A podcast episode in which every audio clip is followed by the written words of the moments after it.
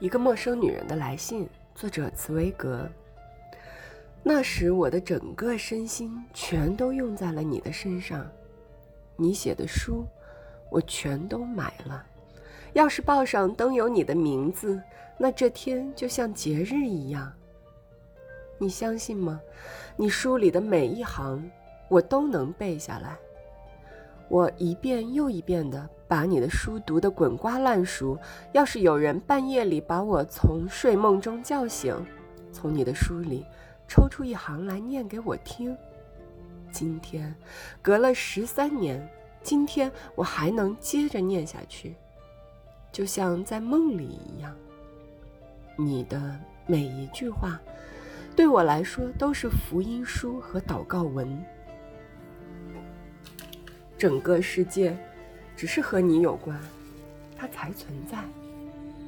我在维也纳的报纸上翻阅音乐会和首演的广告，心里只有一个想法，那就是哪些演出会使你感兴趣。一到黄昏。我就在远方陪伴着你。现在他进了剧场大厅，现在他坐下来了。这是我梦见过千百次，因为我曾经有一次，唯一的一次，在一次音乐会上见过你。可是。我说这些干什么呢？说一个被遗弃的孩子的这些疯狂的自己糟蹋自己的这些如此悲惨、如此绝望的狂热干什么呢？把这些告诉一个对此一无所感、毫无所知的人干什么呢？那时我确实不还是个孩子吗？我长到十七岁、十八岁了，年轻人开始在街上转过头来看我了。可是他们只能使我火冒三丈，因为想着和别人，而不是和你谈恋爱，即使只是拿恋爱开个玩笑，我也觉得简直是闻所未闻、难以理解的。在我看来，受勾引本身就已经犯了罪。我对你的激情始终犹如当年，只是随着我的身体发育和性欲的萌发。而变得更加炽烈、更加肉感、更加女性罢了。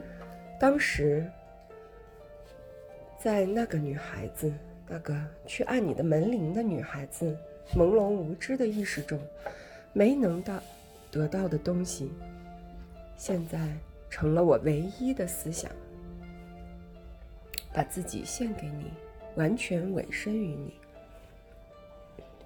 我周围的人认为我腼腆，都说我怕羞。我紧咬牙关，关于我的秘密一个字也不露出来。但是在我心里却滋长了钢铁般的意志。我的全部心思都集中在一点上：回到维也纳，回到你的身边去。我费了好大的劲儿，终于实现了自己的愿望。在别人看来，我的这个愿望也许是荒谬的、不可理解的。我的继父颇有资财，他把我当做他的亲生女。我直闹着要自己挣钱来养活自己，后来终于达到了这个目的。我来到维也纳的一个亲戚家，在一家服装店里当职员。在一个雾蒙蒙的秋日，我终于。终于来到了维也纳。难道还要我告诉你，我到维也纳以后第一程路是往哪儿去的吗？